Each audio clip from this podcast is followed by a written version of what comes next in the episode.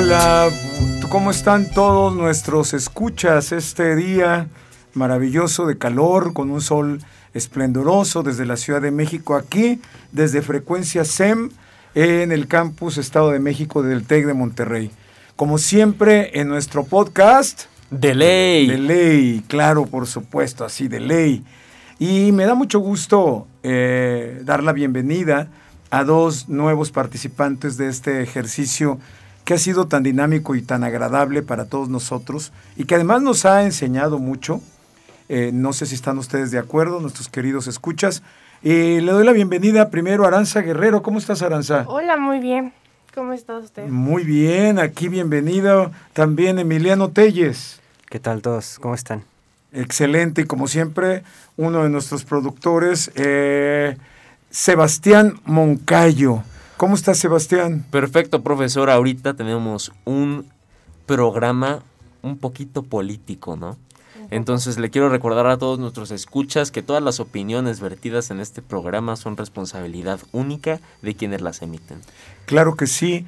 Miren, antes de entrar a, a la cabina y antes de entrar con ustedes, identificamos esta inquietud que hay entre todos nosotros, entre mucha gente, sobre todo los jóvenes, de ¿eh, qué pasa con los ataques que el presidente de la República le ha lanzado a algunos periodistas, a algunos conductores de televisión, que hasta dónde es responsabilidad y si existe una acción que se pueda ejercer en contra del presidente. Han sido muchas inquietudes en torno a la manera en la que el presidente utiliza la mañanera para, pues, eh, defenderse, entre comillas, de supuestos ataques de los ciudadanos. ¿Cómo ven si empezamos por ahí? Claro que sí. Claro. Adelante, eh, Aranza. Pues realmente el hecho de que exponga la mañanera para esos asuntos no creo que tenga algo que ver O sea, con realmente su trabajo como presidente. creo que primero tenemos que hablar de un servidor público.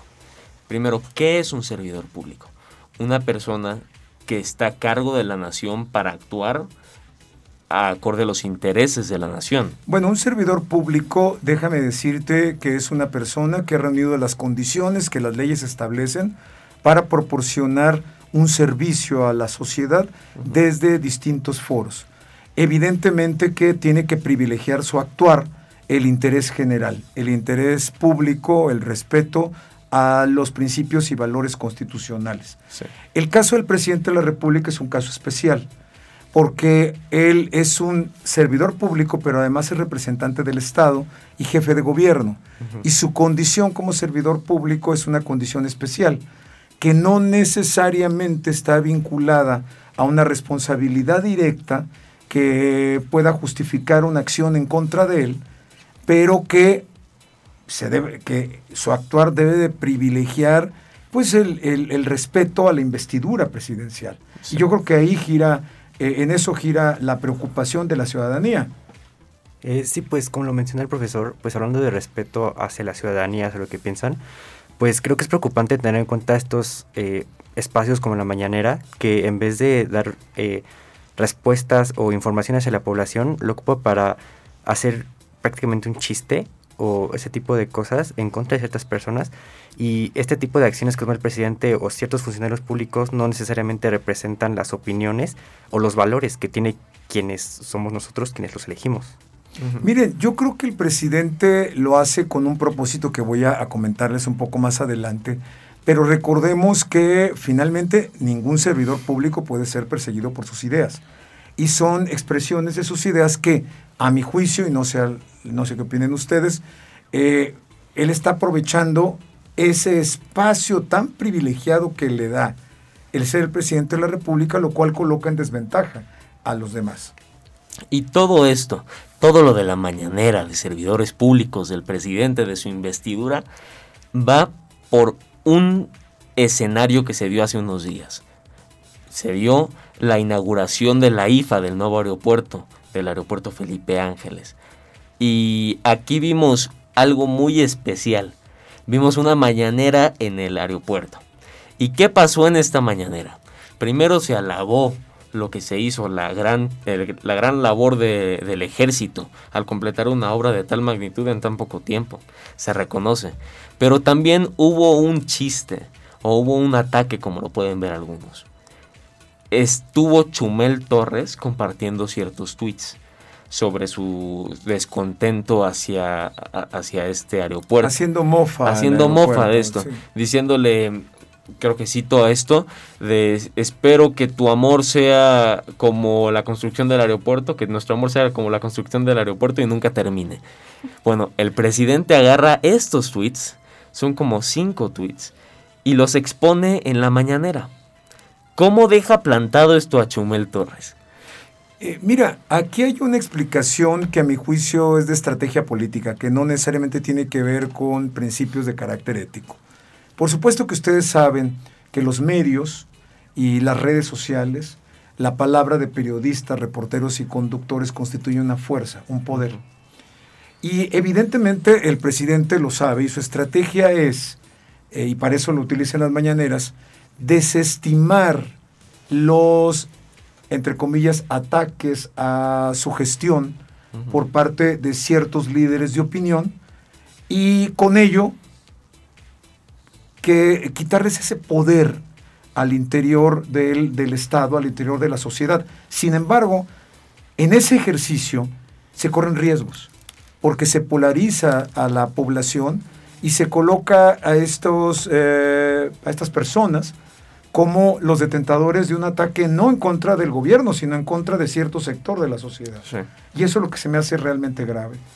No sé qué opinan ustedes. Eh, pues sí, como lo mencionan, estos ataques sí son muy preocupantes, porque como lo mencionó el profesor, eh, lo que hace es polarizar una sociedad y hasta qué punto va a ser correcto que el presidente siga con esos ataques sin que la demás gente que sigue las opiniones del presidente se tome muy en serio estos ataques y empiece, bueno, incluso ya se ha dado los casos que no solo con Chumel, sino con otros desertores de las opiniones del presidente, los amenazan de muerte, los amenazan de muchas cosas que atentan en contra de su integridad física y pues creo que es muy contrario el mensaje que da el presidente al que debería de dar como por lo que es, ¿no? Y no solamente estamos hablando de un presidente, estamos hablando de el presidente más votado de la historia mexicana. O sea, una gran cantidad de personas votaron por él y al día de hoy seguramente siguen conformes con su trabajo, pues ya viene la, revocación de mandato el 10 de abril. Claro, pues es el presidente del pueblo. Con tantas personas apoyándolo, con tantas personas apoyándote, tú tienes un poder. Tú puedes literalmente exponer a cualquier persona que no va a tener ni siquiera la décima parte de los seguidores que tú tienes. Eh, algo, eh, Sebastián, que hay que celebrar por un lado es viendo, eh, viéndolo optimistamente, es que los tweets, las expresiones en torno a las críticas al gobierno revelan la existencia de una libertad de expresión. Lo que es de lamentar es que veladamente, a través de esos, de esas, a lo que le, a lo que el presidente llama, entre comillas, derecho de réplica, eh, porque él no es un ciudadano común y corriente, él tiene una investidura. Evidentemente, pudiera mandar el mensaje de una cierta censura a la opinión, una censura a las críticas. Pero independientemente de eso, tú con ese poder, seas el presidente o no, si tú utilizas los medios, que en este caso son medios del Estado, una mañanera, para exponer a una persona, lo que puedes originar es mucho odio. Y puedes hacer que esos millones y millones de personas que hoy en día, como bien decía Emiliano, demandan o, o, incluso amenazan de muerte a Chumel Torres, tenga aún más odio. Sí, lo grave de esta suerte de estrategia, por llamarle de alguna manera, no quisiera pensar que es ocurrencia o capricho, eh, quiero pensar que es una estrategia. Lo grave es eso, que polariza y, y, puede llegar a exaltar las pasiones y convertir algo que es muy, muy grave en estos momentos en cualquier sociedad, que es el ataque al otro, al distinto, al diferente, al que piensa.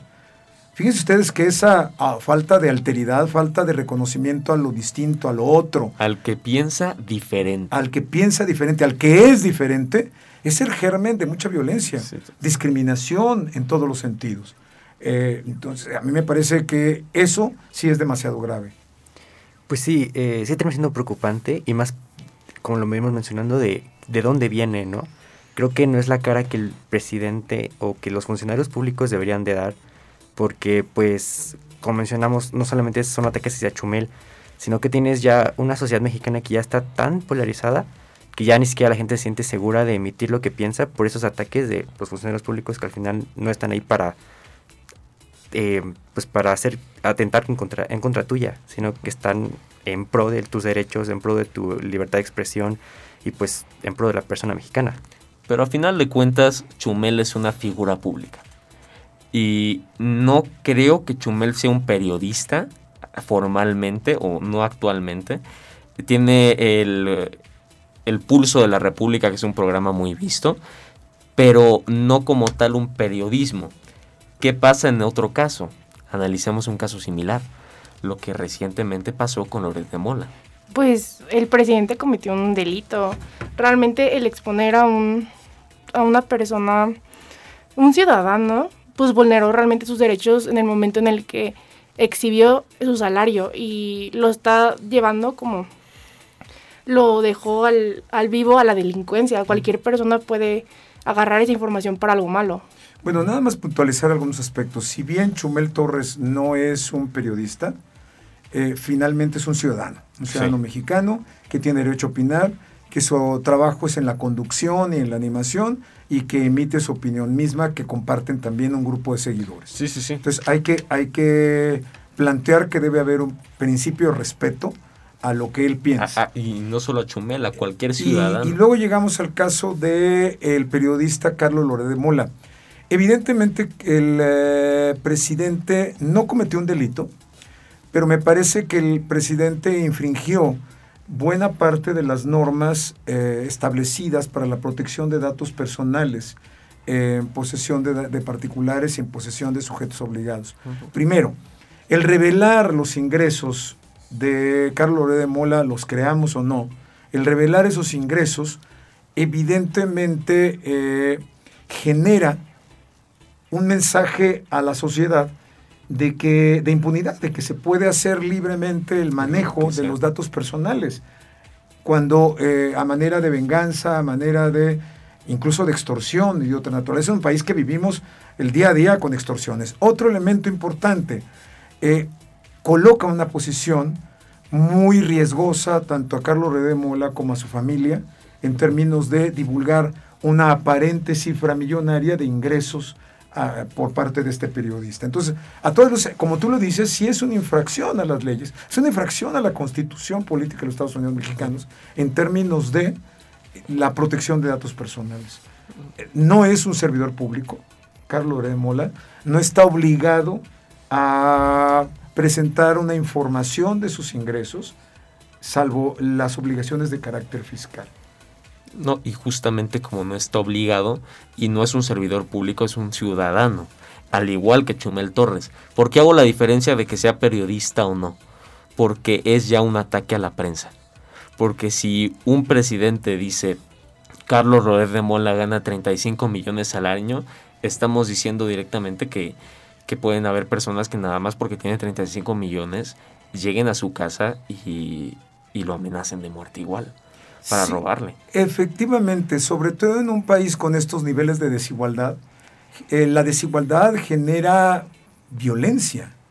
Eh, el hecho de que veas que alguien aparentemente gana mucha más eh, dinero que tú, evidentemente hay una suerte de resentimiento.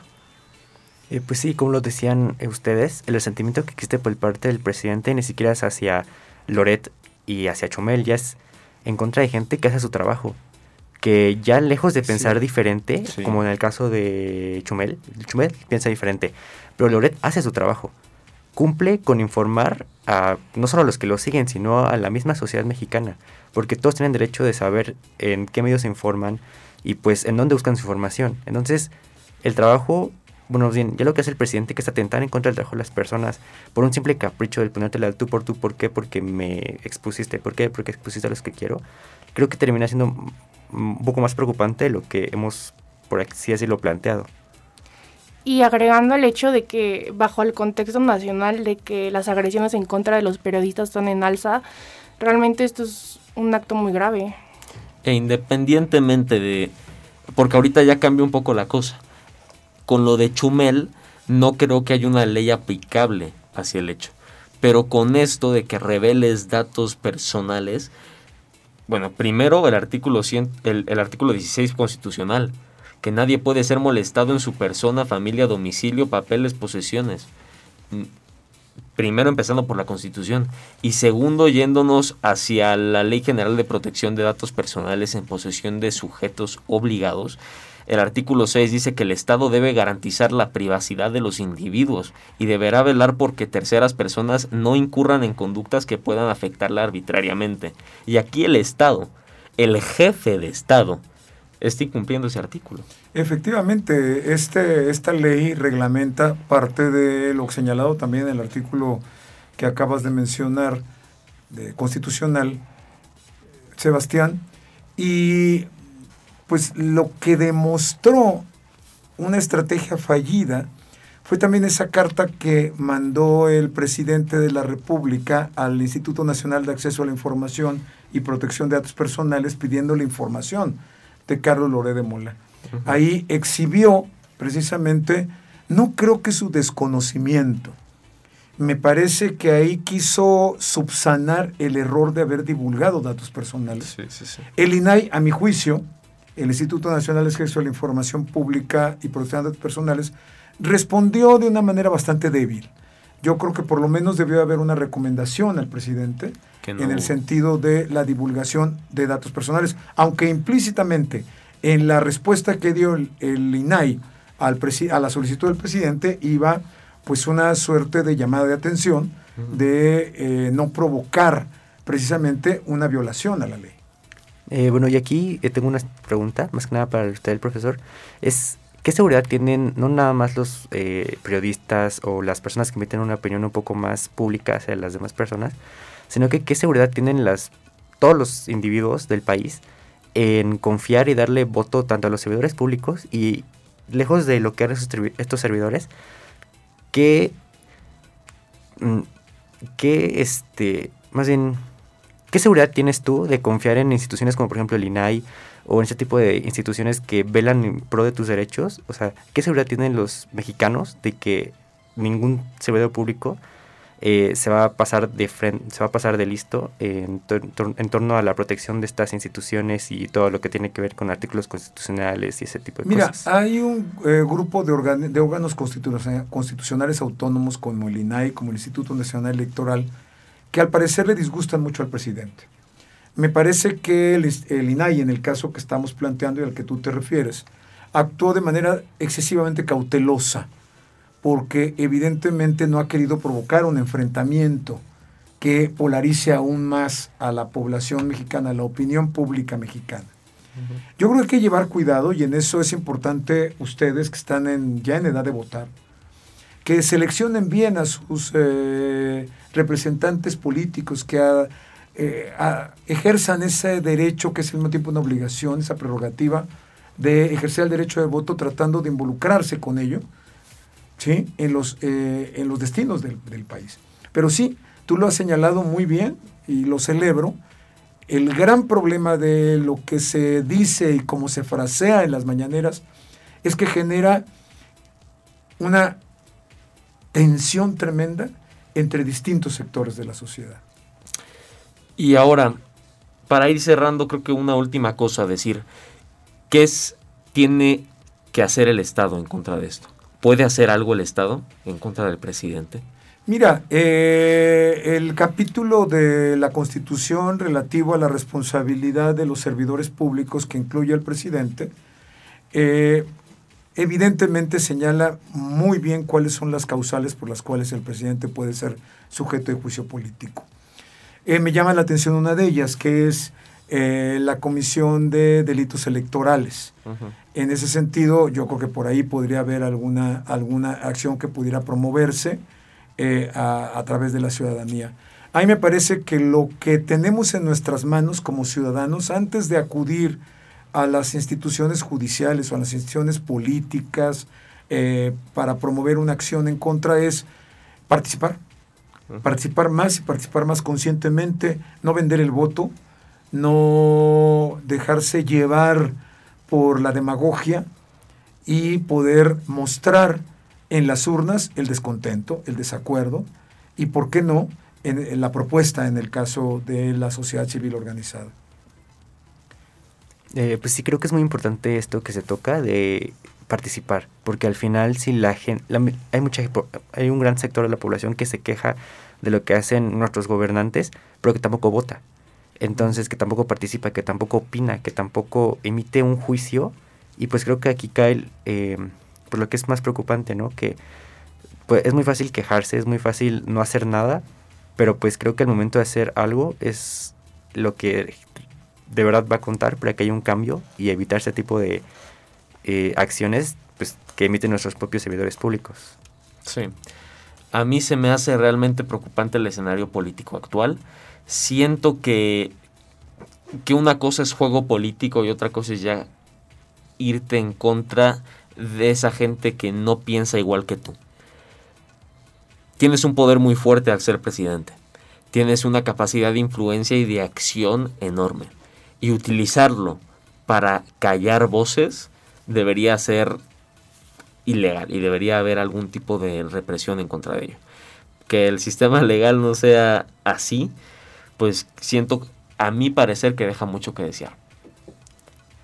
Sí, realmente es muy preocupante, eh, pues como digo Moncayo, el escenario actual en el que estamos viviendo, en el que se puede ver cómo la impunidad está presente en las mañaneras, literalmente, en el día a día del presidente, que es nuestro líder, el que no debería de, pues, defraudar a las leyes, literalmente. Y pues como dijo el profesor lo que nos queda es participar y participar inteligentemente en las votaciones, que es nuestro papel.